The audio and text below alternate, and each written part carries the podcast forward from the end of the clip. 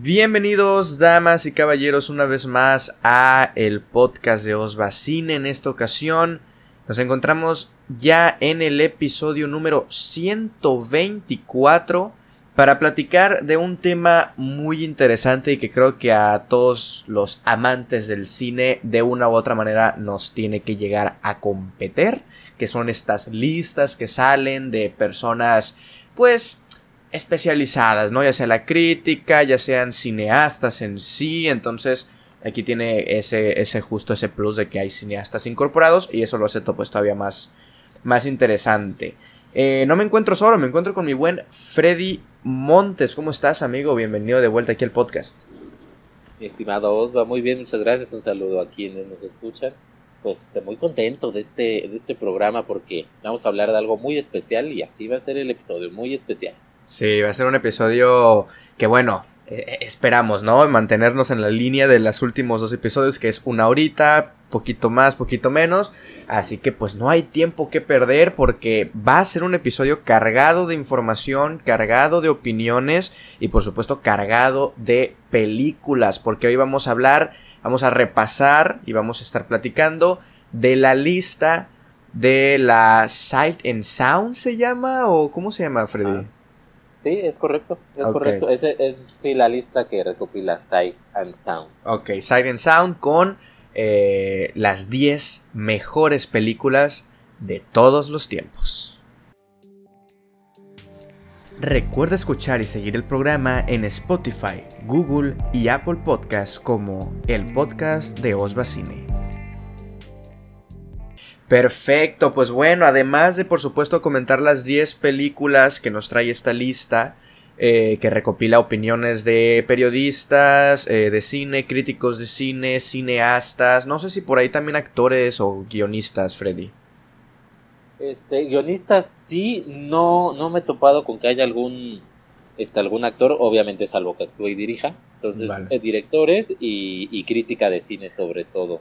Muy bien, pues mira, además de ellos, que por supuesto, ¿no? Que son importantes para la industria cinematográfica, los más importantes somos nosotros, Freddy y yo, y por supuesto que ambos también traemos nuestro top 10 de las que nosotros consideramos, obviamente, dentro de nuestro universo, dentro de lo que hemos visto, cuáles serían las 10 mejores películas de todos los tiempos del séptimo arte. Si nosotros estuviéramos ahí, tuviéramos nuestra boleta para votar por las 10 mejores, va, estas son las que, las que mencionaríamos. Obviamente, eh, la lista oficial de Siren Sound son 100, ¿ok? Son 100 películas.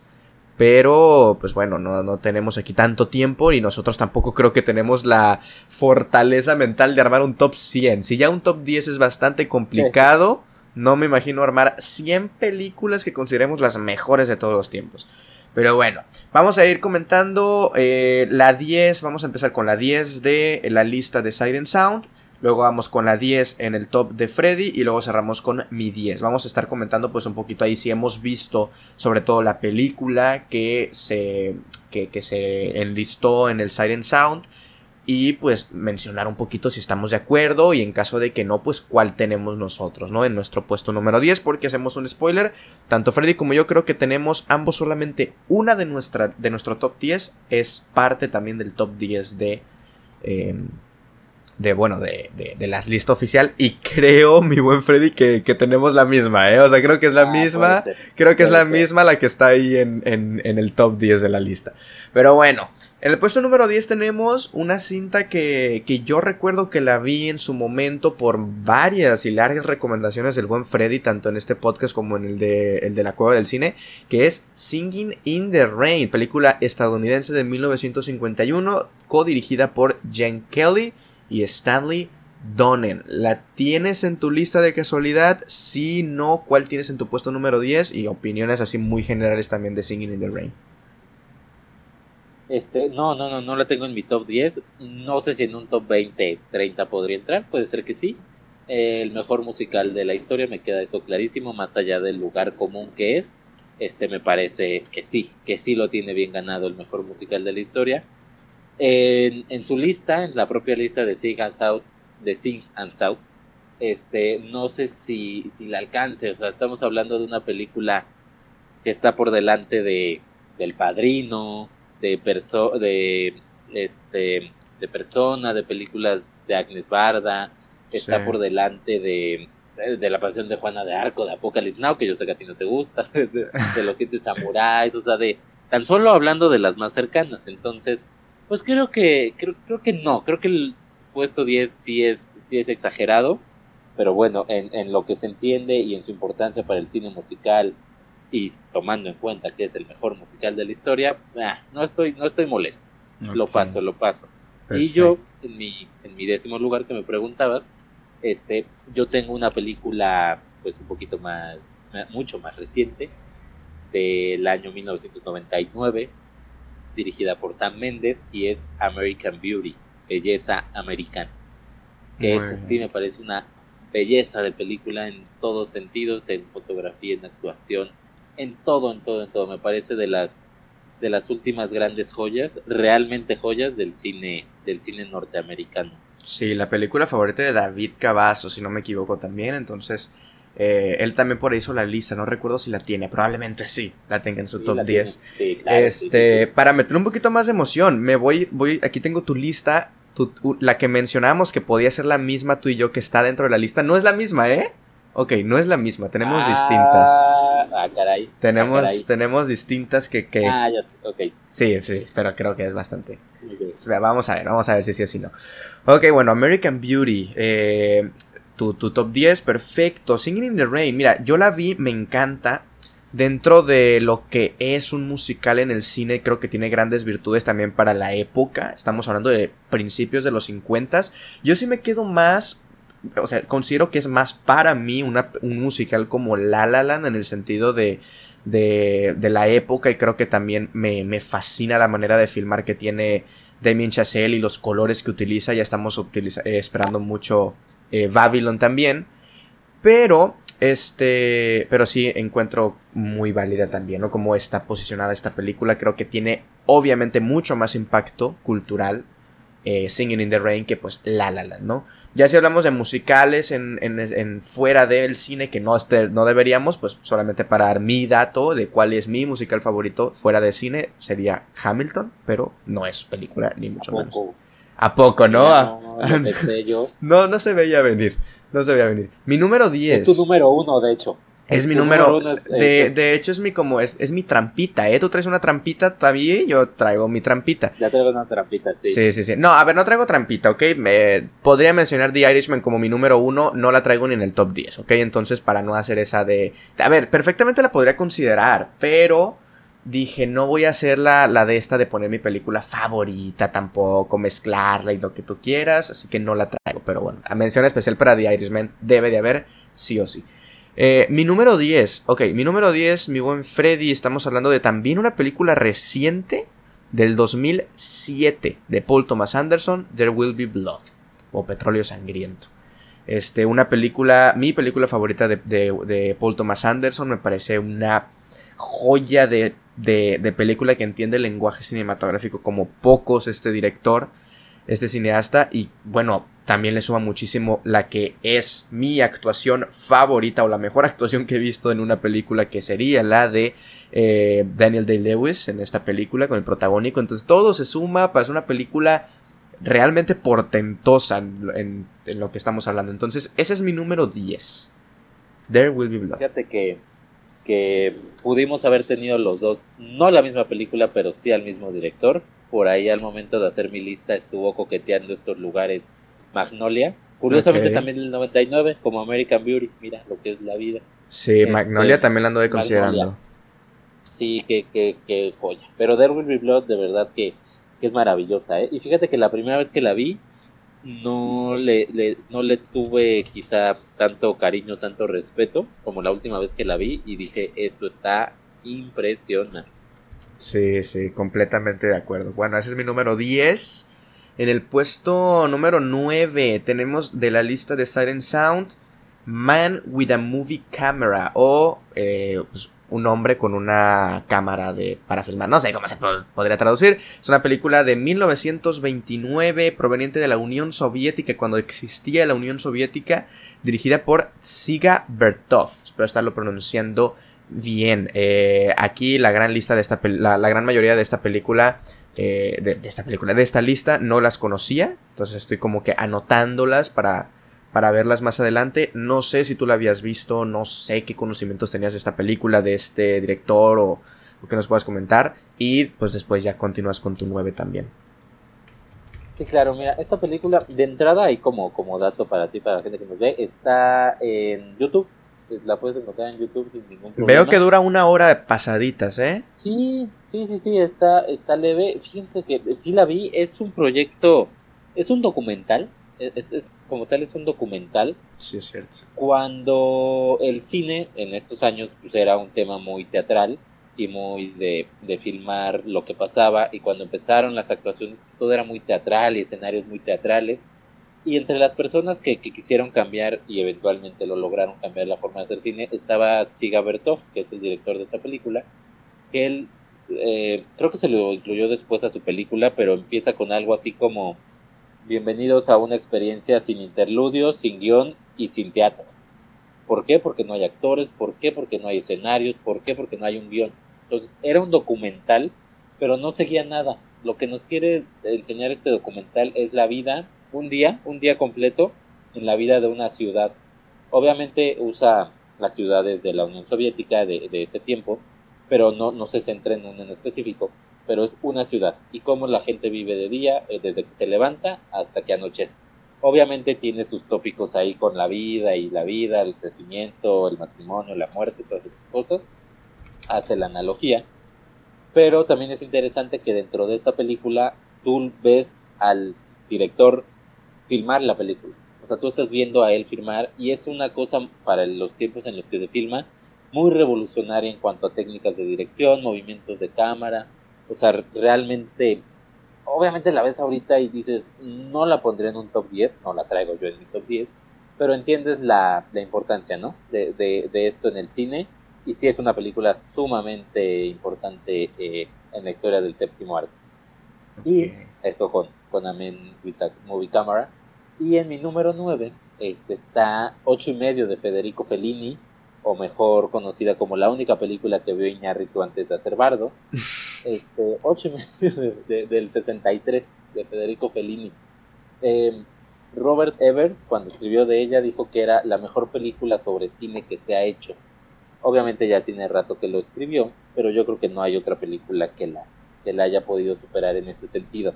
Yo sé que Fellini tiene la Dolce Vita, yo sé que Fellini tiene la Estrada, que quizá podrían ser mejores si, si, lo analizamos ya muy fríamente, pero es que ocho y medio son muchas cosas, o sea, es, es, un tema sentimental, narrativo y además técnico que a mí me parece fascinante. Sí es el gran testamento, obviamente, cinematográfico de Fellini y creo que ahí por algo está en el estatus en el que está. Y a final de cuentas esta historia sobre, sobre un Federico Fellini, vamos, no, no interpretado por él, pero es él, que entre su película 8 y 9 no encuentra las ideas, no encuentra la creatividad, no encuentra ese talento que tiene y que ha demostrado para hacer una película. De ahí el título, es 8 y medio, lo que pasó entre la película 8 y 9 de su filmografía. Este, y, este personaje no encuentra, entonces tiene que hacer una remembranza de toda su vida, sobre todo de todas sus parejas, de todos sus amores, eh, en un tema onírico, en un tema en el que no distingue si es la realidad o la ficción. Todo esto, todo esto, todo esto puesto en una sola película que ya es interesantísimo, pero además cómo lo lleva Fellini a la pantalla, a mí me parece de una brutalidad enorme, enorme ocho y medio de, de Fellini. Muy bien, yo no la he visto, yo no he visto ocho y medio, sin duda está ahí lista para, para ser vista en cualquier momento, pero también eh, sorpresivamente que no esté, por ejemplo, en un top 20, ¿no? De la lista, creo que tampoco está en el top 20, más para arriba, entonces... Y, raro porque es muy, o sea, es lo que te digo, la Dolce Vita, la Estrada quizás están mejores, pero ocho y medio es muy famosa, ¿no? O sea, es como el lugar común, yo lo sé. Entonces sí se me hace raro que, que no esté en el, Sí está, pero creo que en el lugar 80 por ahí. Ok, ok. Sí, está un poco alto. En el... Ajá, está, está en el, perdón. Ah, no, bueno, por ahí del 31. no está tan alto, pero, pero pues sí, el 31.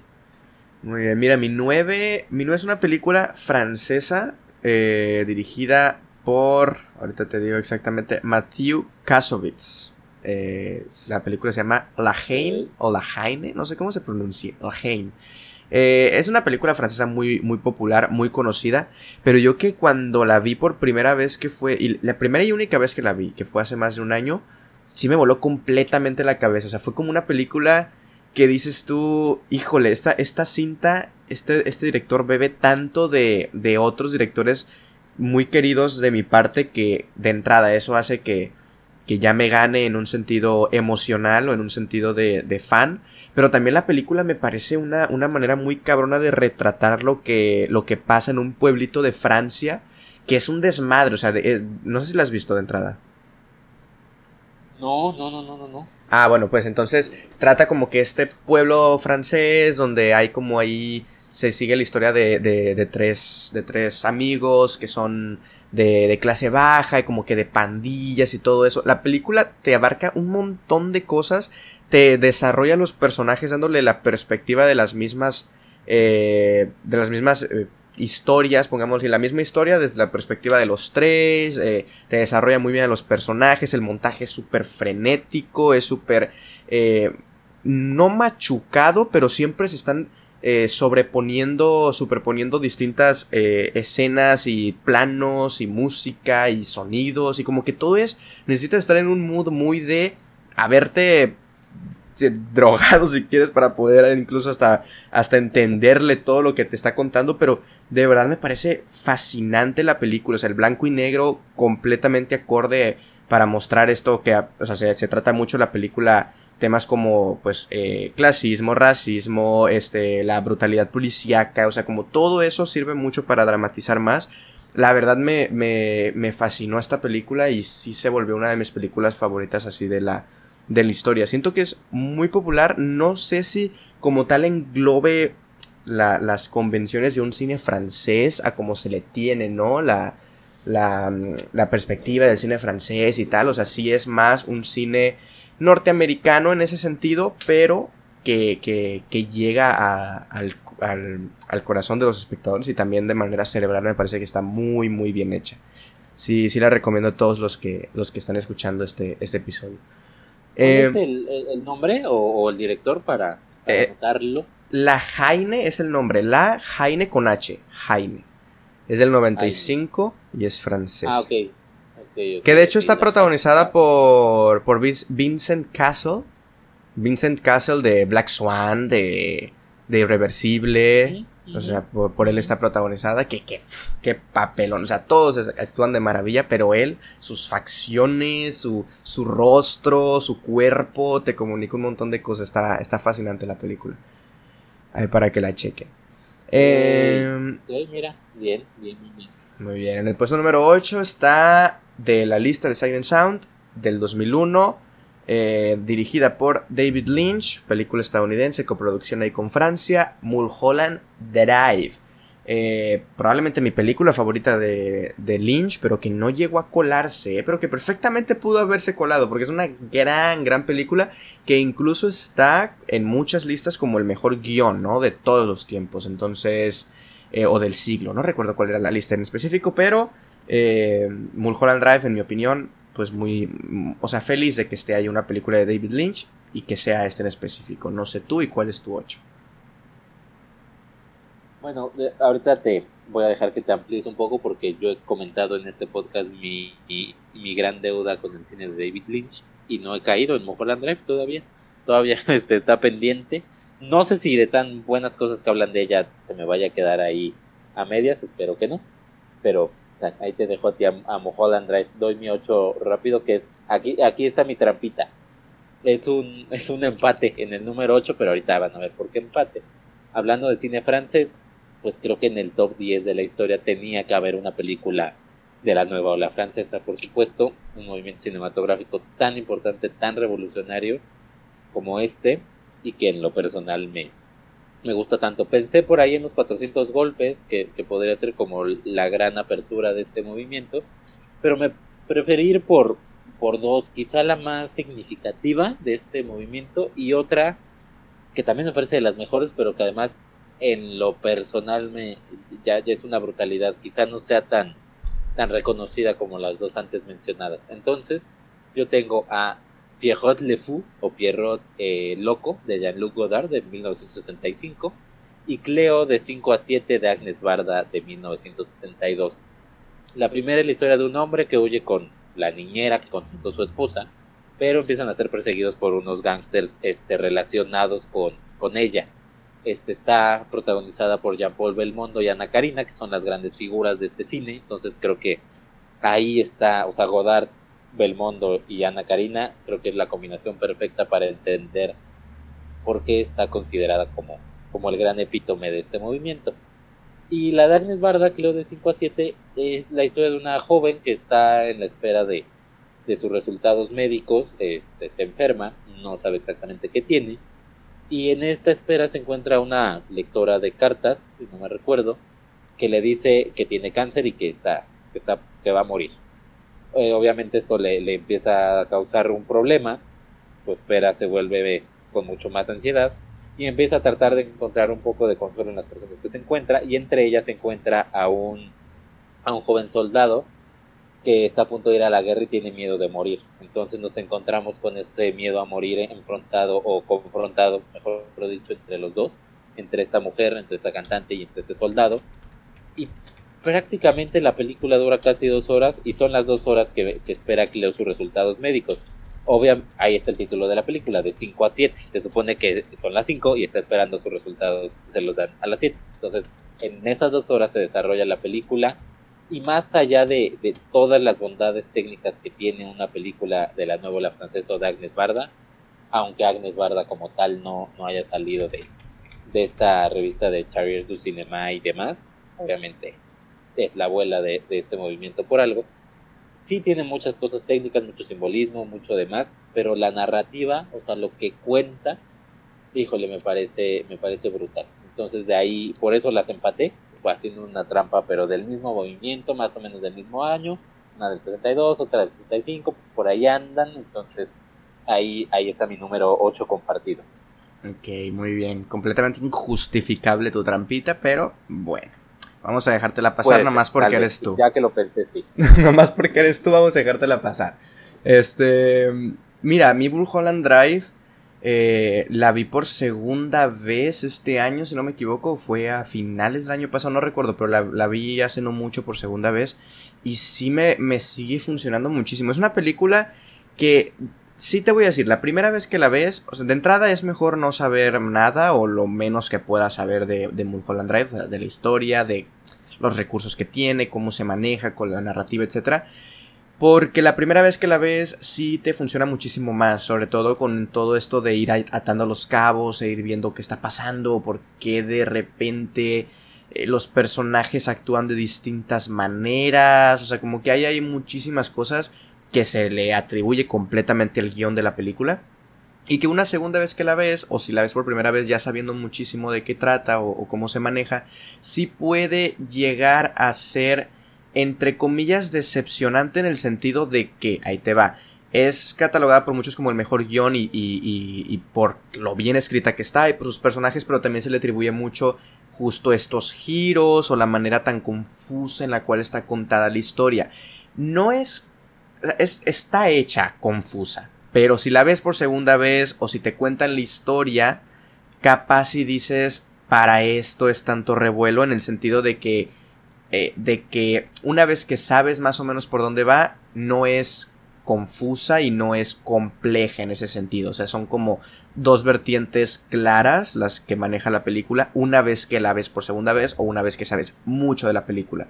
Eh, que para nada es eh, culpa de, o sea, mal guion. Al contrario, a mí me, gusta eso en el sentido de que eh, una película cuando es compleja, es compleja por cómo te la presentan, pero no significa que sea completamente sin sentido o que sea eh, que esté escrita con las patas y que se valga nada más de los plot twists. No es ese tipo de película, no es ese tipo de guion, pero sí es cierto que en cuanto a experiencia, la disfrutas muchísimo más si no sabes mucho de la película. Entonces, Eh, a mí me encanta Mulholland Drive, o sea, los personajes, las secuencias, ese aura muy místico que maneja David Lynch en la mayoría de sus películas está presente en Mulholland Drive.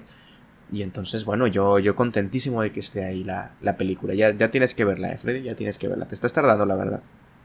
Sí, ya, ya, prometo. Antes de antes de, antes de que, de que en la siguiente década, no, no, antes de que en la siguiente década saquen otra vez la lista, ahí la vas a ver. Antes del siguiente ranking. Ah, porque hay que decirle a la gente que este ranking sale cada 10 años, ¿no? Entonces tocó cada, cada año que termine en 2, pues toca. Sí, sí, sí.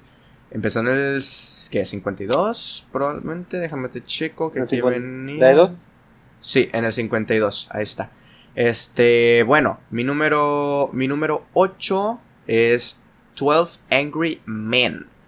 Eh, película también estadounidense de Sidney Lumet. Una cinta que también, al igual que Mulholland Drive, se casi completamente por su guion, por sus personajes, por sus diálogos sobre todo, pero que no deja, o sea, sí es una película muy teatral, pero no deja de la cámara jugar eh, de cierta manera, el sudor de los personajes, lo que te transmite esa claustrofobia de que haya 12 personas sudadas adentro de un cuarto súper chiquito discutiendo sobre la inocencia o culpabilidad de un acusado.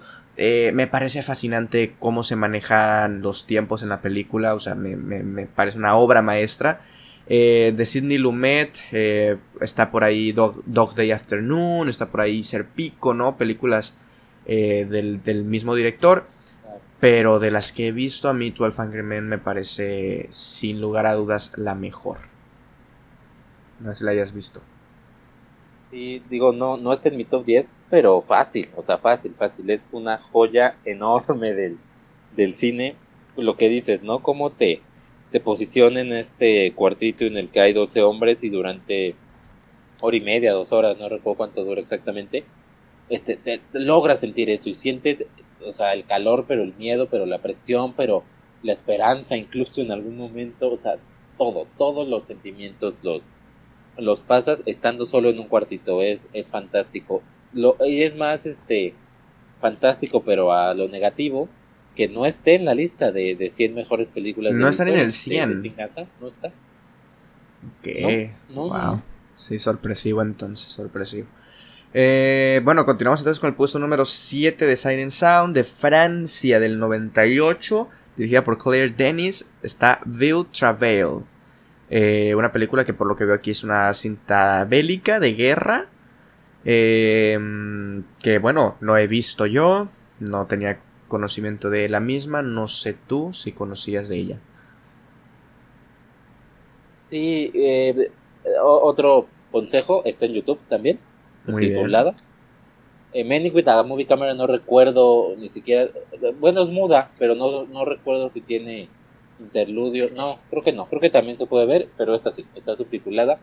Sí es una película bélica y no a la vez. O sea, sí es sobre soldados, sí es durante una guerra, pero se desarrolla justo en los tiempos de paz. Estos que no salen nunca en la película, pero cuando están los soldados en guerra hay tiempos de paz. Y aquí se desarrolla esta película y en ella vemos como un, este, un general empieza a sentir atracción, este, celos, odio hacia otro de sus soldados, hacia uno de sus soldados más, este, más sobresalientes.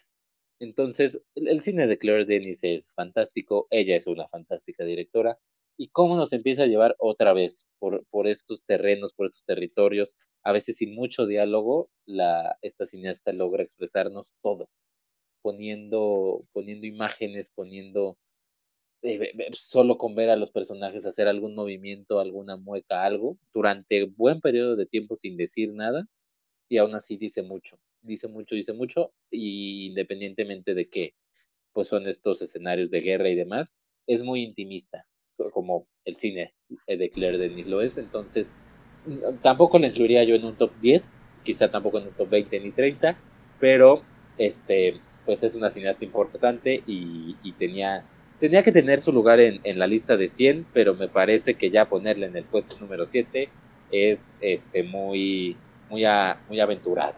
Ok, ok. Y a ver, ¿cuál es tu 7 entonces? En 2007, que no es muy aventurada, que es una, una joyita del cine, es de Sergio Leone, 1966, The Good, The Bad and The Ugly, el bueno, el malo y el feo, de esta trilogía, famosa trilogía del dólar, protagonizada por Clint Eastwood como el hombre sin nombre. Em, una historia de muchas cosas, o sea, es, un western, pero es una historia sobre tres personas que están buscando algo, un, tesoro para ser exactos, necesitan de la ayuda de los otros, pero no se llevan bien, no hay conexión ahí entre el bueno, el malo y el feo, pero todo es a veces y, funciona hasta como una comedia de enredos, no es una comedia, pero así funciona a veces.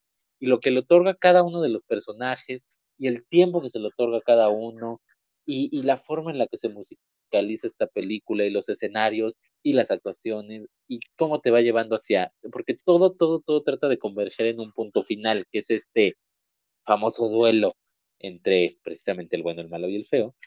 Y, y, y, y yo creo que ahí en, en, muchas ocasiones se lo han encontrado hasta sin querer, si, si es que no lo han visto. Pues ese momento donde están cruzando miradas, ¿no? Los tres, y es una escena larga, larga, larga, donde no tenemos más que a los tres personajes, música fantástica de fondo y, y, diferentes tipos de, de, de, tomas, eh, o mejor dicho, mejor eh, distintos tipos de planos. Y estamos en la cara, y estamos en los ojos, y estamos en la pistola, y estamos en la cintura, y estamos de la cintura para arriba, eh, o sea, planos americanos, eh, todo, todo, todo, todo, todo, todo, todo es una muestra de, de cómo hacer cine, nada más en esa escenita. Entonces ya imagínense cómo está la película completa. Sí, spoiler, está en mi lista también, pero más adelante.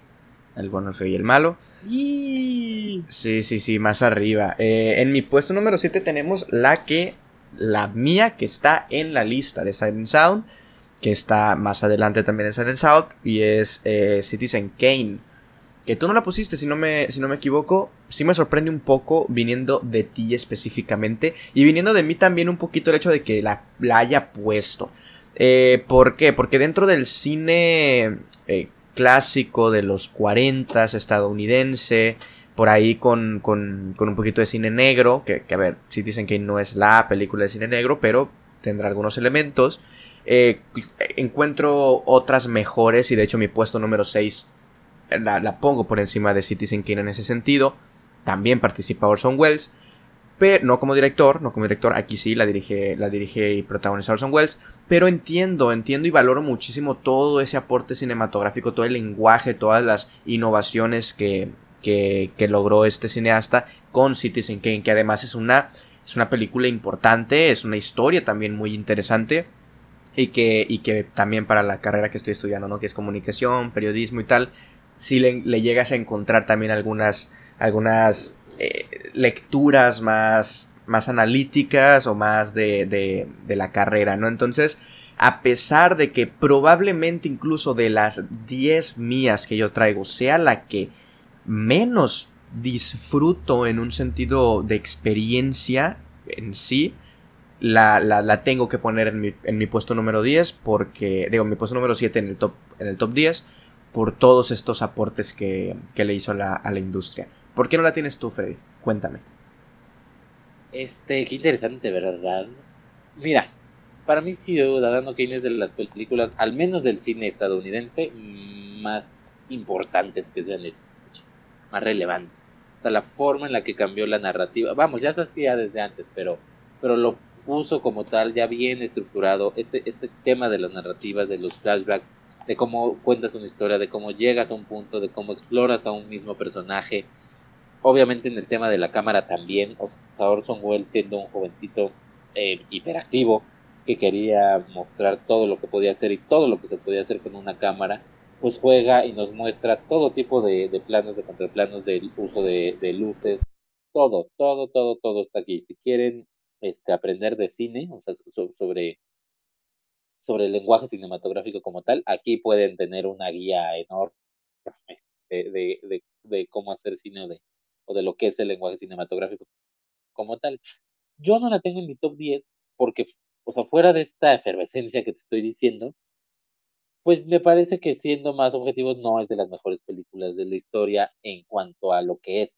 Yo sé que en su momento, yo sé que lo, lo o sea, la importancia que tiene, sí es para tenerla en, estos lugares arriba, pero como tal, como el producto ya, o sea, ya como un producto, no me parece un, top 10 de la historia. Algo sí te tengo que decir, eh, bueno, y a la gente también, esta película fue el, el primer lugar desde el 62 hasta el 2002, ¿no? sí, que en el 2002, en el 2002 se lo quita, ¿no? Vértigo, creo. En el 2002 se lo quita Vértigo y ahorita la que vamos a hablar más adelante creo que de esas cuatro películas, esta es la que más lo merecía. Eso sí te puedo decir. Ciudadano qué. Ok, ok. Vértigo igual también. sé que no te gusta, sé que no te gusta. Sé que no te gusta. Pero la que sí te gusta es la, es la número 6 que está en Silent Sound y que tú la traes más adelante.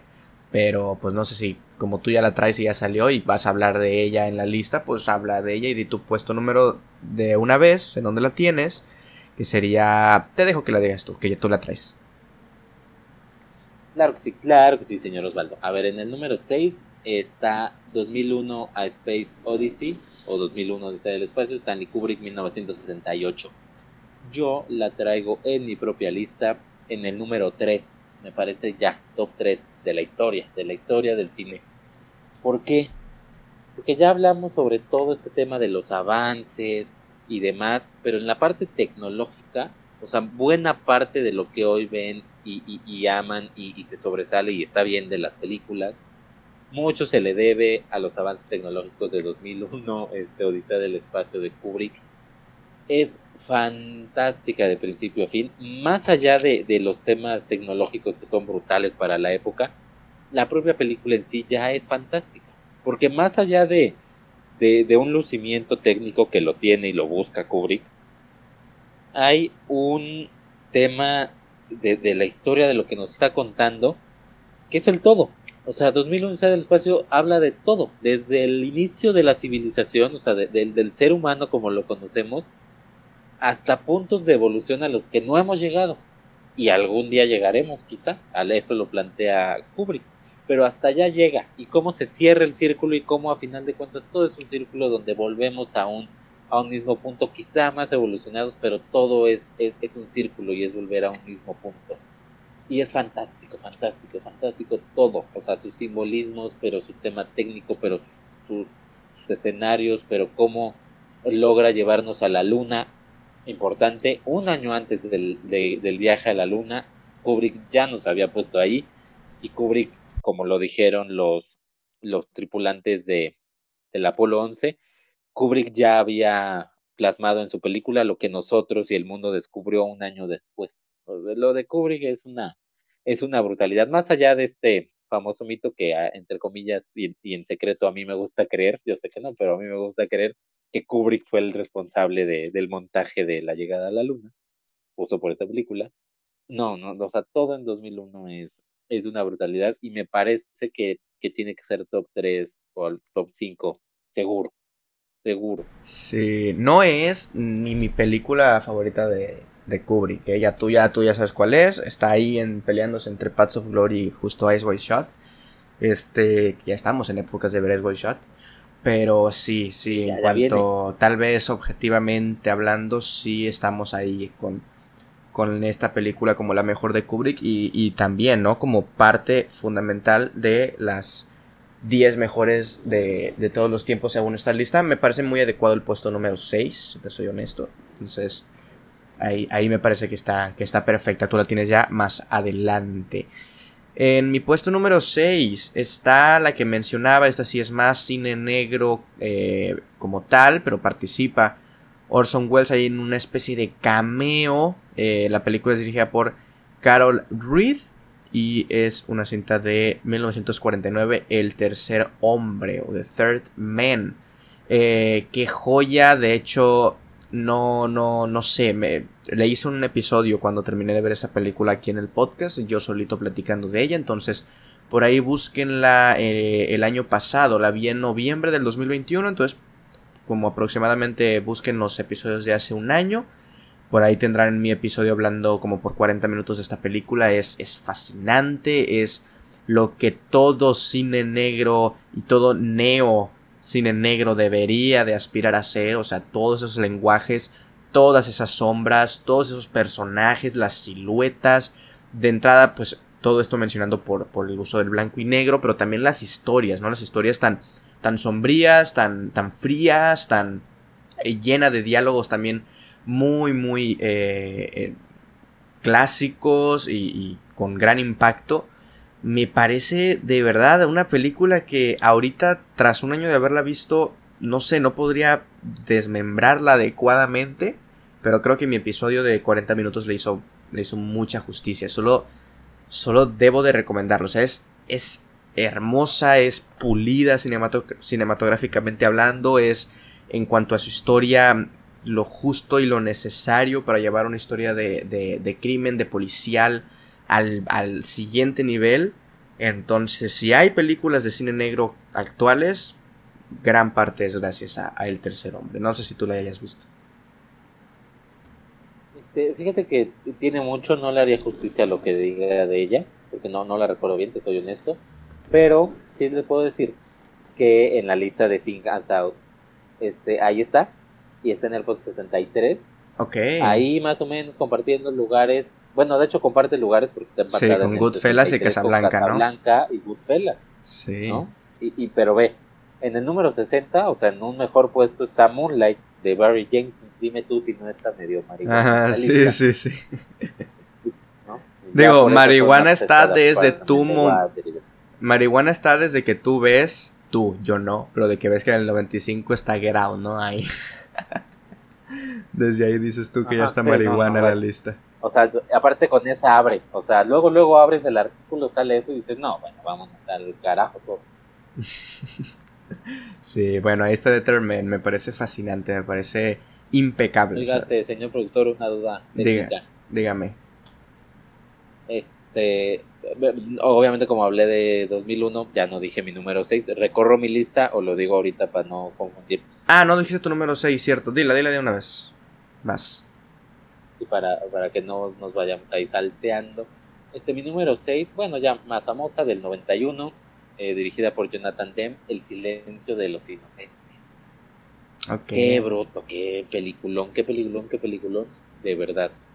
Este, ¿Qué se puede decir de esta película? Es un, es un drama, pero es misterio, pero lo es todo, pero es una película sobre un asesino en serie en el que el personaje secundario logra tanta importancia, pues ya es por algo, ¿no? Hannibal Lecter no es el protagonista de esta película, no es el villano de esta película, y aún así tiene todo este poderío, ¿no? Todo este poderío en el cine de los inocentes, obviamente interpretado por una de las pocas veces que Anthony Hopkins ha actuado bien, que es con esta, y con en El Padre también actuó bien, obviamente.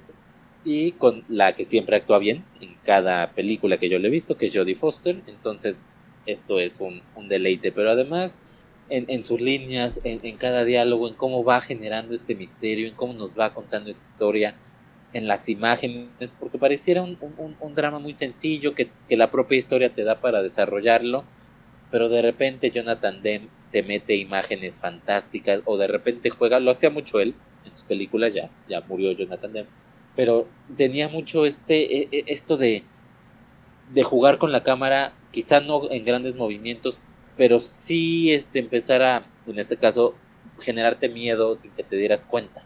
Acercaba la cámara a cierto punto, el personaje siempre hablaba de frente, nunca de lado, nunca siempre de frente como si estuviera hablándole al espectador.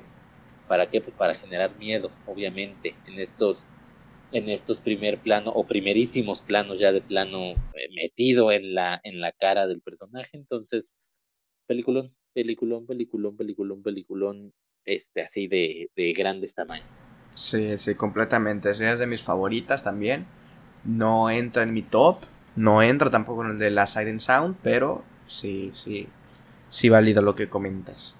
En el puesto número 5 nos vamos hasta Hong Kong con Wong Kar Wai eh, no me he visto ninguna película de este director y mira qué ganas tengo de, adentrarme en su filmografía. Creo que está en movie, eh, toda o la gran mayoría de, sus películas. Eh, está pues, probablemente su más popular, que es el 2000, In the Mood for Love. he escuchado puras cosas buenas de esta película. No sé si tú ya la hayas visto. No, fíjate que no. Aquí sí, aquí se quedó mal. Es una de mis grandes pendientes. Y de hecho, hablando de movie y no es comercial pero creo que es la, la, o sea, entras a movie y es la imagen como promocional o de póster, la de esta película, curiosamente. Sí, sí. Sí, yo creo que tenemos que verla ambos. No sé si te hayas visto alguna otra de, de, del director. No, la de, de, de Wong Kar Wai no, la verdad no. Bueno, pues mira, eh, creo que es el cine asiático, pues ahí, ¿no? De los más máximos exponentes. Em, pues vas con tu 5 entonces. Con todo gusto porque tengo una queja ya. O sea, ya nos hemos quejado de la lista amargamente. Pero esto sí me parece una, una abominación. Yo traigo en mi número 5 a Luis Buñuel. De las 15 películas que pudo haber escogido uno para, para poner aquí sin ningún problema, yo me fui por Los Olvidados. Esa película eh, considerada como patrimonio intangible de la, de la humanidad. Eh, solo la filmografía de los Lumière, El Mago de Oz y Metrópolis eh, son las únicas películas que comparten este reconocimiento junto a Los Olvidados de Luis Buñuel. Es decir, si un día pasa una catástrofe mundial, si un día este, llegan los ovnis, si un día dicen que se va a caer el mundo y solo hay que salvar ciertas cosas, esta película es una de las que ha escogido este, la humanidad para salvarse. Los olvidados de Luis Buñuel, y es por algo. Eh, ¿De qué trata la película? Fácil y sencillo, empieza con una voz en off mostrándonos imágenes de las grandes ciudades. Eh, si no me recuerdo que es Londres, París, eh, Madrid o Nueva York, no lo sé, una de esas. Y nos dice que detrás de estas grandes ciudades se esconde pues también un, un tema de pobreza, ¿no? Y, y esta ciudadanía que representa a los olvidados de la sociedad y ahí nos adentramos con esta con este submundo de los olvidados en la Ciudad de México que en esos años en los 50 pues estaba en pleno milagro mexicano, estaba destinado a ser la, gran potencia latinoamericana. Entonces, películas como esta no caían nada bien en el, en el gobierno porque pues, se supone que ya estábamos superando estas cosas. Y Luis Buñuel le dice a todo México, a sus gobernantes, no, no, o sea, su gobernancia a la gente, ¿no? O sea, esta gente que ya está olvidada sigue estando aquí y está detrás del edificio mm, este, más moderno que tengas. Y aquí empiezan a pasar una serie de cosas este, increíblemente fuertes sobre, sobre los olvidados, pero además llevado de una manera que solo Buñuel podría, ¿no? O sea, tiene líneas eh, fuertísimas, pero también tiene escenas, obviamente en este surrealismo de Buñuel, pues que que se mantienen, pero creo que es una de las películas más digeribles de él, también es cierto, no, no tiene tanto este elemento surreal, salvo las, las escenas de los sueños, de la gallina, del huevo que se ve en la cámara, salvo eso creo que, creo que es, creo que es digerible y por eso la pongo yo, yo en este lugar. Mi queja amarga es que en las 100 películas de la lista no hay una sola, una sola de uno de los mejores cineastas en la historia de la humanidad, que es Luis Buñuel y eso me parece una tontería. Sí, y mira, en mi puesto número 5 también tengo una película de Buñuel, pero no es Los Olvidados. A ver si adivinas cuál es. Sí, ah, clarísimo, el ángel no, exterminador. No, es, ¿No? no. ¿Él? No, Viridiana. Oh, ya. Sí, sí, sí, Viridiana me parece, híjole, de... Pues mira, hay algo que me encanta de Buñuel, que es justo que la, bueno, de las películas que yo he visto, ninguna creo que pase las dos horas. Eh, también, ¿no? Muy acorde a su época, las películas no solían durar tanto como ahorita, era rara la que duraba más de dos horas y media. Y, y es lo necesario para contar el, el, relato que, que, Buñuel quiere, ¿no? Entonces, Viridiana sí tiene sus momentos más eh, buñuelescos que los olvidados, en el sentido de, de, de, de no sé, onirismo, eh, todo eso, ¿no? Entonces, surrealismo. Eh, creo que eso le juega mucho a su favor en, un, en una película como Viridiana. También le vendría de, de, perlas en El Ángel Exterminador. Pero no sé, me decanto más por Viridiana por justo ese. Es, creo que a nivel personal me, me evoca muchas más emociones completamente intencionadas por parte de Buñuel. Viridiana que El Ángel Exterminador. E incluso como que esta película me parece más cine que El Ángel Exterminador en el sentido de los recursos visuales y audiovisuales que, utiliza Buñuel. La cámara, los planos, eh, la posición de los actores, Silvia Pinal espectacular en esta película. Eh, me, fascina más y me evoca más emociones lo audiovisual, las imágenes de Viridiana que por ejemplo las imágenes del ángel exterminador, que también me encanta. Entonces es por eso que yo escojo Viridiana por sobre el ángel exterminador y las demás que he visto de, de Buñuel. Pero, pero sí, sí, de, estas dos y las demás que quieras de Buñuel y no pones a ninguna, difícil, ¿eh? Difícil a la lista de Siren no, no. O sea, pero la que quiere, o sea, sí Viridiana, pero sí el ángel exterminador, pero él, pero el bruto, pero el, el discreto encanto de la burguesía, pero no, la que quieras. Edad de oro, cuando en su etapa más surreal, su primer largometraje, la que quieras. O sea, la que quieras, la que quieras de Buñuel, y si quieres todas también. O sea, pudo haber habido 10 de Buñuel en la lista y nadie tendría problema. Y Viridiana, ve, Silvia Pinal en tu top 10 de la historia. sí, sí. Y también está. y además. No, dale, dale. No, no, vas, vas. No, que digo, y además, o sea, más allá de actuar en la película, pues este, pues gracias a ella la podemos ver, porque si ella no rescata una copia de España y se la trae a México, nunca se hubiera podido copiar y nadie hubiera podido ver Viridiana jamás en la historia, de no ser por, por Silvia Pinar. Ah, ok, yo esa no me la sabía. sí, sí, sí, sí. Ok, ok. Em, pues bueno, entonces vámonos con la puesto número 4 de la lista de Siren Sound. Eh, no la conozco, desde ya te lo digo, pero el puro nombre, la pura imagen que viene ahí ya fue suficiente para que la quiera ver. Ya la agregué a mi watchlist de Letterboxd y estamos hablando de Tokyo Story de 1953, obviamente proveniente de Japón, dirigida por Yasuhiro Osu. Eh, no sé si la hayas visto, no sé si que sepas de ella. Sí, Tokyo Story, mira, ya de las películas que estuvimos hablando, muchas es sobre lo técnico, ¿no? O sea, Manguita Movie Camera, 2001, la propia eh, película de Claire Denis.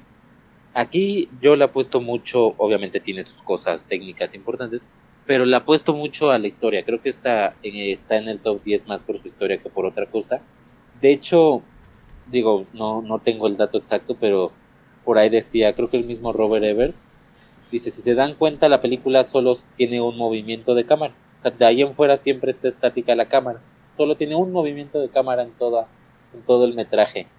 Y es bien interesante porque eh, la historia se desarrolla en el 53, después de la Segunda Guerra Mundial, después de las bombas de Hiroshima y Nagasaki, después de esta, como, eh, vamos a llamarlo, renacimiento japonés y precisamente trata de eso, o sea, es de, unos padres ya mayores que van a visitar a sus hijos y se encuentran con que son realmente ignorados por ellos, a sus hijos no les interesa, no les prestan atención, se encuentran con ya este nuevo mundo eh, de los más jóvenes, este mundo más occidental, obviamente eh, cuando Japón dejó de ser tan oriental y tan arraigado a sus costumbres y empezó a jugar un poco a, lo, al occidentalismo, al capitalismo como su, fuente ya económica para tratar de, de, salir adelante, cosa que hasta la fecha se mantiene. Entonces la película se desarrolla en este inter y no solo es la historia, o sea, en esencia o en la forma, es la historia de dos padres que ya no son tomados en cuenta por sus hijos. En el fondo es la historia de todo un país que está, o de toda una cultura antigua de Japón que está siendo removida por estas nuevas culturas y por este capitalismo y por este occidentalismo este nipón. Entonces es interesantísimo. La película en sí misma es muy buena, pero también por lo que nos dice. Entonces, eh, bien, vuelvo al punto, quizá no top 10, pero, pero entiendo, entiendo el punto.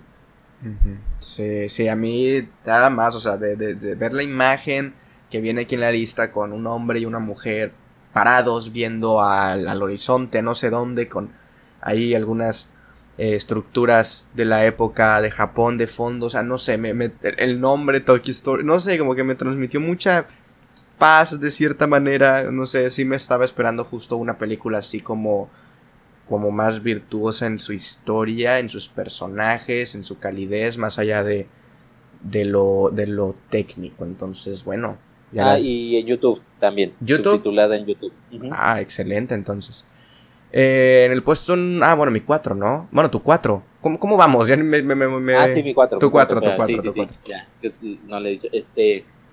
Ya he hablado muchísimo de ella, pero 1962, Robert Mulligan, To Kill a Mockingbird. Cómo matar a un ruiseñor. La historia de Atticus Finch, un padre. Contado a través de los ojos de su hija. Un padre que es abogado. y que es contratado para defender a un hombre negro que fue acusado de, de abusar de una chica blanca, de una familia blanca. Entonces él empieza a defender en contra de los comentarios de todo el pueblo. Todo el pueblo dice que no lo haga, que es una mancha en su carrera, recibe amenazas, recibe de todo. Y el íntegro dice que, que lo va a hacer. ¿Por qué? Porque es lo justo. Y Atticus Finch es el hombre más justo del cine y Atticus Finch, además de estar en esta, en esta lista mía, está en la lista del American Film Institute como el mayor héroe en la historia del cine norteamericano o estadounidense. Por encima de Superman, por encima de lo que sea. Atticus Finch, un abogado. ¿Por qué? Porque es la persona más buena del mundo y más justa. Y la película va sobre, sobre todo eso. Está hecha con una calidad sorprendente. Está narrada de manera fantástica. Eh, no tiene todos estos recursos técnicos. es una película más de de la historia de la narrativa, pero como matar a un ruiseñor de verdad que es una película brutal y que además este creo que creo que sí está hecha para tocar este corazones como como pocas, o sea, sí le reconozco ese tema ese tema de su guion mucho. Ok, ok, sí, a mí bueno, también cuando la vi me, me, me, me gustó muchísimo, creo que incluso he podido apreciarla más conforme pasa el tiempo. Y bueno, la razón por la cual decidiste ser abogado, ¿no? Este, pues, no tanto así, pero sí el, el, el, el, ejemplo a seguir. Siempre uno, cuando uno hace algo mal, dice, no, tendría que... ¿Qué, ¿qué, haría Tico en ¿qué haría? justo, sí, sí. ¿Qué haría?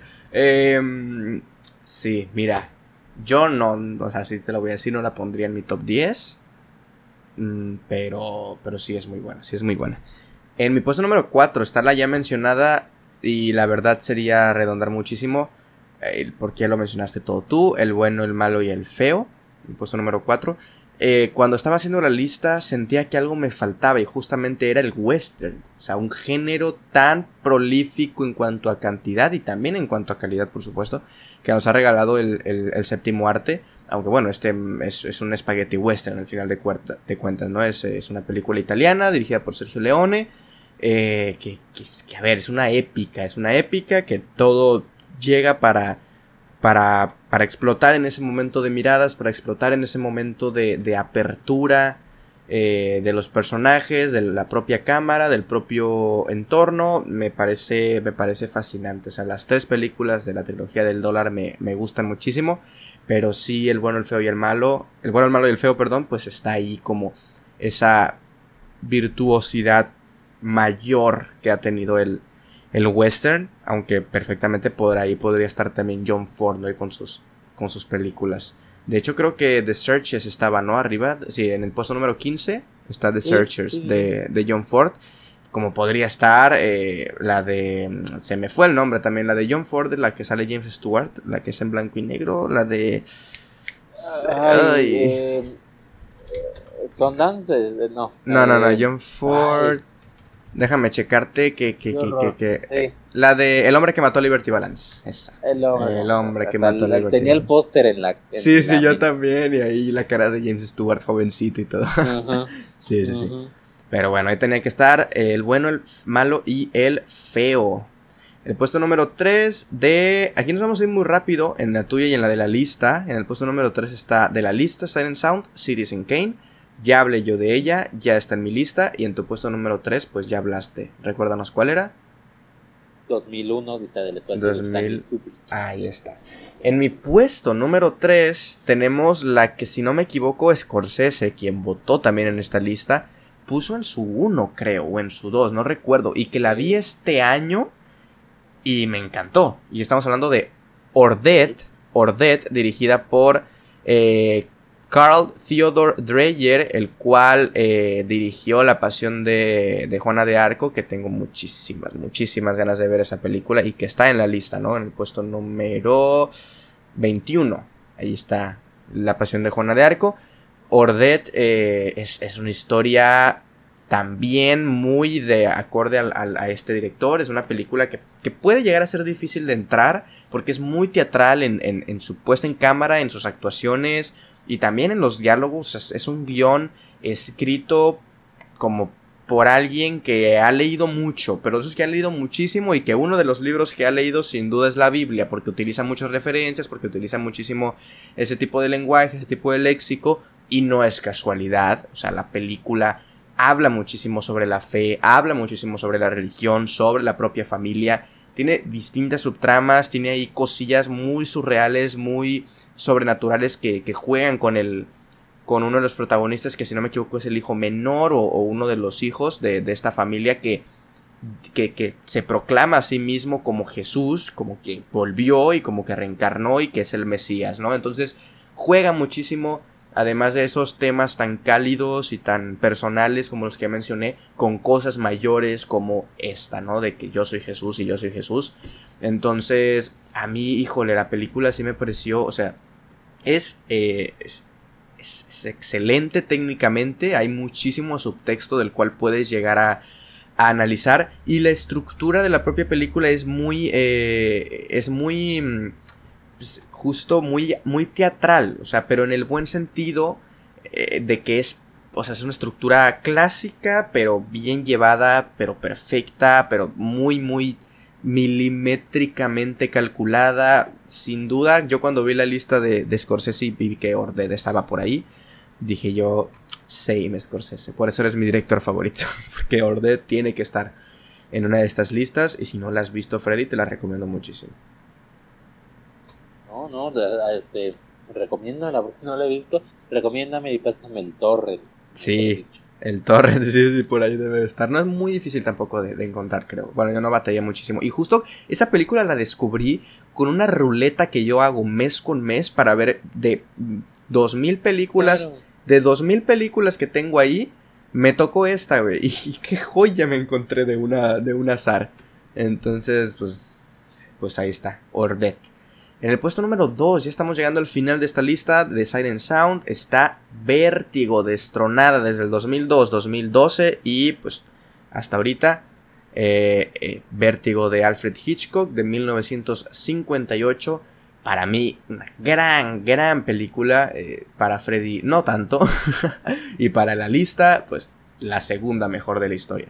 yo estoy muy de acuerdo, la verdad, con que esté aquí. Yo estoy muy de acuerdo. Yo sé que tú no. Así que dinos cuál para ti debería de estar en el 2. Sí, yo, yo no mucho, ya sí vamos a, meter a Hitchcock, que no, no, lo no sé si tú lo traigas ya en tus primeros números, pues yo no lo traigo, pero, pero pues ya si nos vamos a ir con él, pues Psycho o este Rare Wind o Norway Norway, no sé, pero Vértigo, ahí, ahí tengo mis, mis temas con él. Eh, en el número 2 para mí, pues es que ya, ya llegamos a un punto que quizás sea hasta cliché, pero pues por algo también los clichés son clichés. Mi número dos es nada más y nada menos que El Padrino, The Godfather de Francis Ford Coppola del 72. Que aquí está en el puesto número 12. se me ocurre... Exactamente, está en el puesto número 12 en la lista raro, porque además es muy, o sea, a lo que voy, es un lugar común también, ¿no? Entonces se me hace raro que esté tan, tan abajo, no es despreciable el doceavo lugar de la historia del cine, pero, pero creo que viniendo para el padrino sí, es que es perfecta, es que es perfecta todo, todo en ella es perfecta, pero piensas en las actuaciones y, y, es perfecto, y piensas en la música y todo está perfectamente bien hecho, y piensas en cómo te cuenta la historia y todo está bien, y no le sobra un segundo, y no le falta un, un movimiento de cámara, no le falta nada, cómo juega con tu cámara, cómo juega con los colores, cómo explota las capacidades de los actores. Es que, qué, qué, qué joya, qué, qué maravilla de, del cine es el, padrino. Sí, sí, es que. Híjole, eh, para muchos ahí, ¿no? Con el Padrino 1, el Padrino 2, ¿cuál es? ¿Cuál es? Para mí el Padrino 1 sigue siendo superior. Sí, creo que igual puede llegar a tomar más riesgos la, la, la, la, secuela en cuanto, a su, en cuanto a su estructura, en cuanto a las historias y tal. Pero justo esa perfección que tiene de Godfather, esa ese, valor agregado que es tener a Marlon Brando como protagonista, le da, le da ese, toque mayor. Entonces, eh, sí, en cuanto a la lista, porque esta es, mezclando directores y mezclando sobre todo crítica y todo eso, pero hay una lista por ahí que también hacen, si no me equivoco, desde el, 2000, desde el 92, cada década también Siren Sound, con la lista de los directores eh, elegida por directores, sí está The Godfather en el puesto número 3. En el 2 Citizen Kane y en el 1 2001, fíjate, Space Odyssey. Entonces, bueno, ahí está. En cuanto a los directores, en cuanto al gremio de dirección, sí está más posicionada The Godfather. Mi puesto número 2, mi puesto número 2 es Casablanca, fíjate, Casablanca de Michael Curtis del 42. Me puede esa historia de amor, me puede esa historia de amor completamente. Eh, en esa, en esa, eh, ¿dónde se desarrollaba? París, ¿no? Si no me equivoco. O bueno, en, hay un momento en el que es París, si no me equivoco, al final. Siempre tendrán este París. Ajá, siempre tendrán París, o sea, esa línea de diálogo. Siempre se van a ir a, se supone, ¿no? Ajá, que se van a ir, justo. Ese último beso de despedida, eh, ese porte también en los vestuarios de la época, ese por momentos cine negro que tiene también la película. O sea, es una película romántica, pero también con su drama. Eh, me parece fascinante. Hace muchísimo tiempo que no la veo. La he visto una vez en el 2020 y desde entonces no la he podido ver de vuelta. Eh, pero qué, qué, fascinante manera de, de, dirigir, qué fascinante manera de actuar. O sea, no, no son nuevos los actores, es Ingrid Bergman y, y Humphrey Bogart. Entonces, bueno, qué, decir de estos dos, qué decir de las actuaciones y de la química que tienen también. Entonces, hermosa, fascinante y, bueno, no está, está en la lista, pero pues más arriba, Casablanca. Entonces, ese es mi, ese es mi dos. muy, muy arriba. Muy arriba. Y además, digo, es, es, que es una, una historia de, amor, o sea, para quien no, no la ha visto, tiene que verla, pero es una historia de amor en esencia, sí, con temas de, cine negro, pero es una historia de amor y este eh, es curioso porque hasta el cinéfilo más mamador y que odie más el cine romántico cae rendido ante Casablanca. O tiene esa magia, ¿no? ¿Por qué? Porque es fantástica y además te deja frases. O sea, siempre tendremos París, pero Play It Again, Sam, pero de todos los lugares a los que puedo entrar justo en mi... O sea, todas las frases que han pasado a la historia de Casablanca, pues demuestran su importancia en la cultura eh, popular y por algo. Sí. Sí, Casablanca es mágica. no lo puse a describir mejor. Eh, y bueno, en el puesto número uno, la que destronó a Vertigo en la lista de Siren Sound viene desde Bélgica, una película dirigida por Chantal Ackerman de 1975. Ni cómo decir el nombre de esta película. John Dielman, 23 Cui du Commerce, 1080 Bruxelles. No sé qué signifique, no sé de qué trata, no tengo ni idea de nada de esta, de esta película. No sé si tú sí. Eh, Solo sé que dura como 200 minutos, ¿eh? Está larga. Sí, dura 3 horas y media más o menos. 3 horas 20. Eh, ahí te va. A mí me parece una sorpresa increíble. De entrada en el, en el mundial, ¿eh? Arriba Inglaterra. En la lista pasada estuvo como en el puesto veintitantos. Se me hizo un avance muy grande, o sea, del veintitantos al primer lugar en 10 años, se me hace un avance muy grande. Además, cuando empezaron, porque han estado saliendo por las, las listas de los votantes, pues yo muy, pero de verdad muy, es más, a dos votantes nada más les vi poner esta película en su lista. Yo no la vi con nadie más como para ser el número uno no sé, siento que ahí trae mañita, ¿eh? Siento que ahí trae mañita la cinta, ¿para qué? Pues para decir que por primera vez una película dirigida por una mujer con una temática tan feminista, pues se logra meter al, al, puesto número uno. Creo que trae mañita por ahí, pero, pero bueno, en fin. ¿No la has visto? Eh, eso no le quita lo, Sí, sí, sí, sí, es, es, a lo que iba, eso no le quita lo gran película que es, te lo prometo, es, es, es muy buena, es muy, muy buena película, son tres horas y veinte, ¿de qué trata? Eh, una mujer eh, soltera, madre soltera, vive con su hijo en un pequeño departamento. Sus días o su día se va en despertar, este, darle desayunar al hijo, eh, cocinar, recibir, limpiar la casa y recibir en su casa a, sus clientes, a un cliente por día, porque ella se dedica a, pues, a la prostitución. En esencia está eso. Entonces recibe en su casa cuando no está su hijo, su hijo está en la escuela, recibe a sus clientes. Eh, esta película se desarrolla en tres días. Solo vemos tres días en la vida de Jean Delman, que es la protagonista. Solo vemos tres días. Y en los tres días hace exactamente lo mismo. Entonces, por el tiempo que dura la película, te podrás imaginar que más o menos es como una hora cada día. Y en cada día hace cuatro o cinco cosas. O sea, va de la cocina al comedor, del comedor al, a la recámara, de la recámara al baño. Tiene dos escenas, creo, dos, tres escenas en exteriores.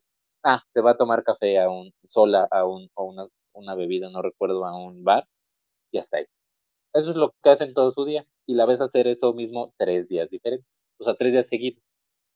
Este, obviamente la ves en un modo cuando inicia, eh, ciertos elementos o cierta, eh, cierto hecho o darse cuenta de algo en su vida la empieza a turbar esa, esa vida, porque además es muy metódica.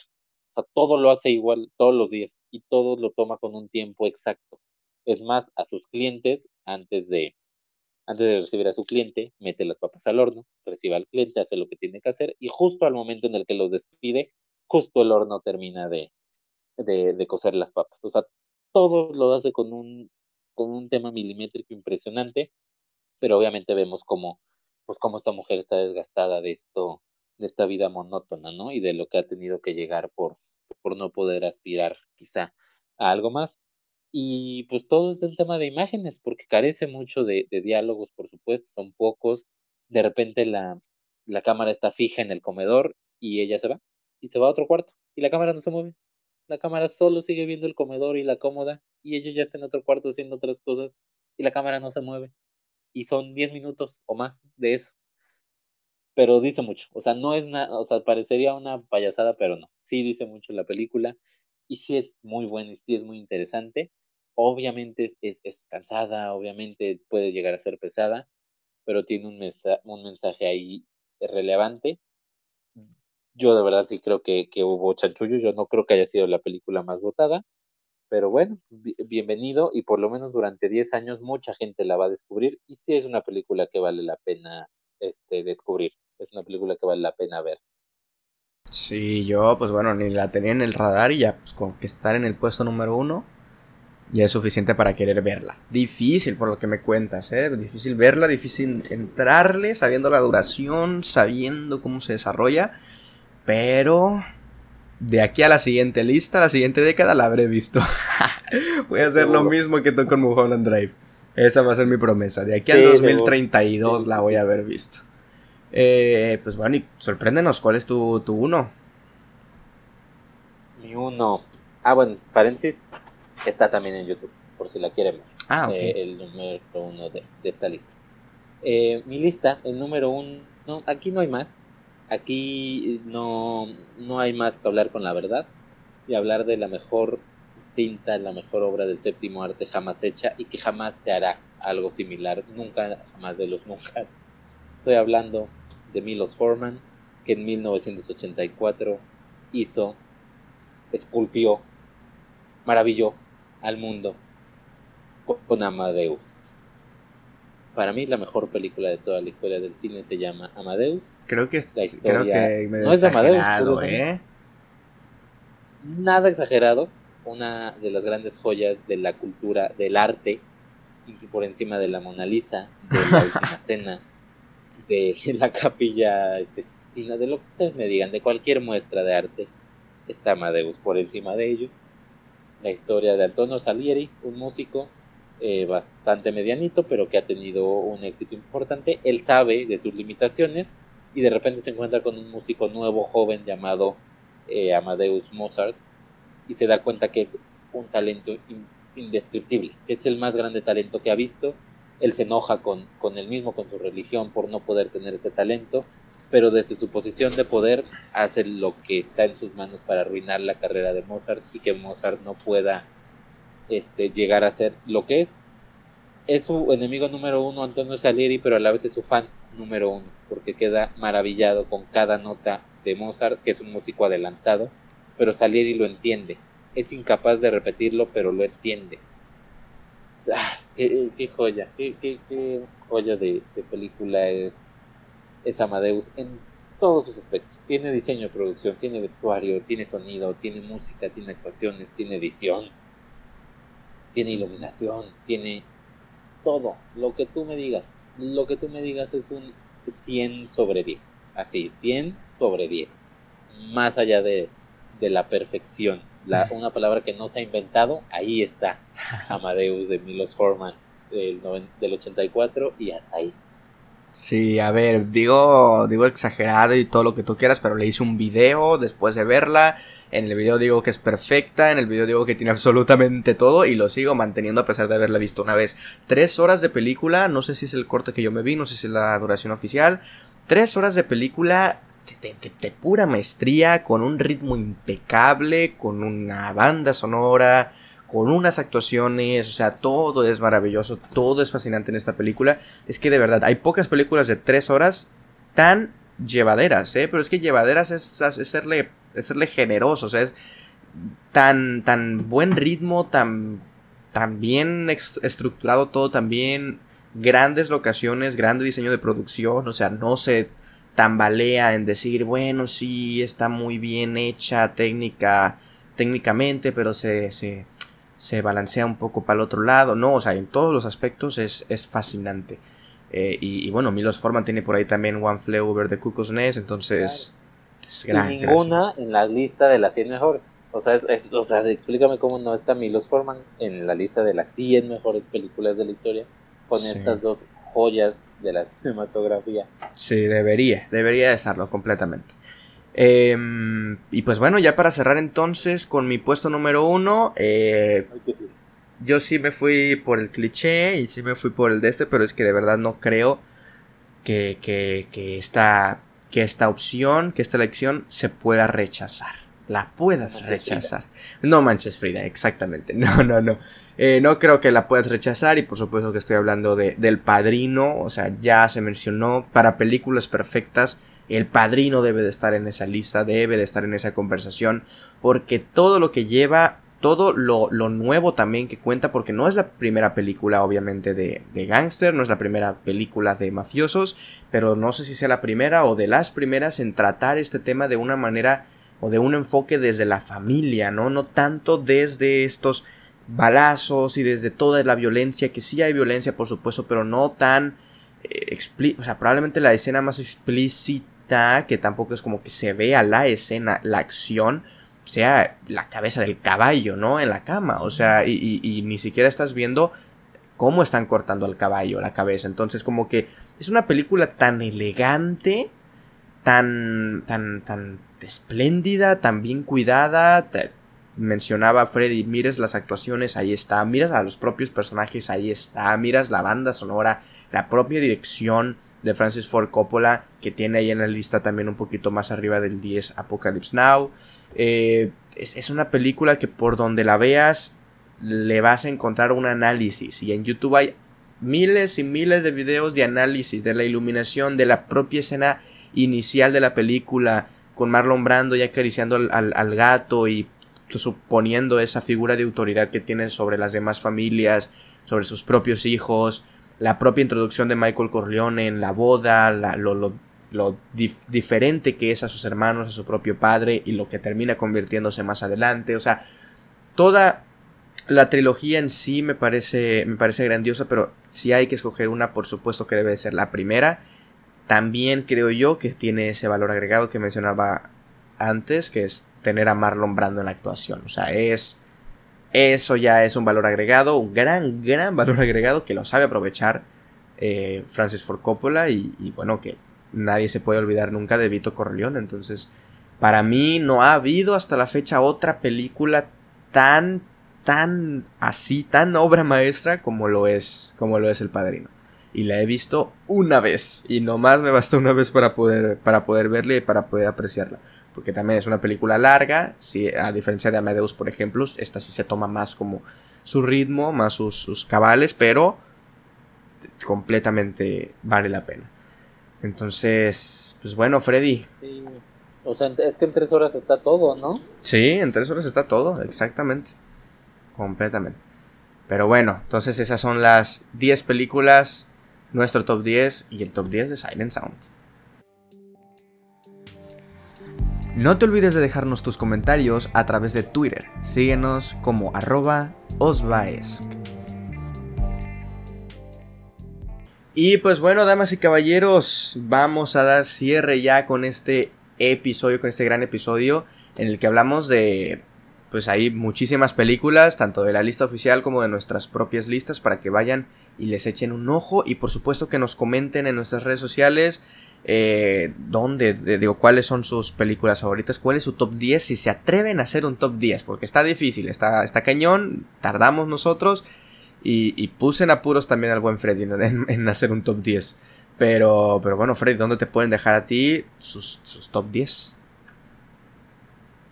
este, por favor pueden hacerlo en arroba mxcinefilos en Twitter, este, o en arroba Freddy mi cuenta personal, este, arroba mxcinefilos también en Facebook y en el canal de YouTube, Cinefilos MX. Ahí busquen y encontrarán y compartan sus top 10 de la historia. No estará fácil, de verdad, porque aparte, ahorita en la plática, pues de repente dices, ay, hubiera podido entrar tal, ay, hubiera podido entrar tal otra. Entonces, entonces no es fácil, pero inténtenlo, es, está padre el ejercicio. Sí, sí, sí, por lo menos ahí para que tengan su, su propia lista y, y, también sirve para recomendarla a otras personas. Eh, por mi parte, bueno, pueden, ya saben, seguirme en YouTube como Osvacine, el podcast de Osvacine en todas las plataformas de podcast y audio disponibles. Estamos en Twitch como Osva Live. Estamos en Letterboxd también como Osvacine. Debo de empezar a agrupar más pero bueno, en Twitter e Instagram, ahí estamos como arroba distintas redes y distintos contenidos también.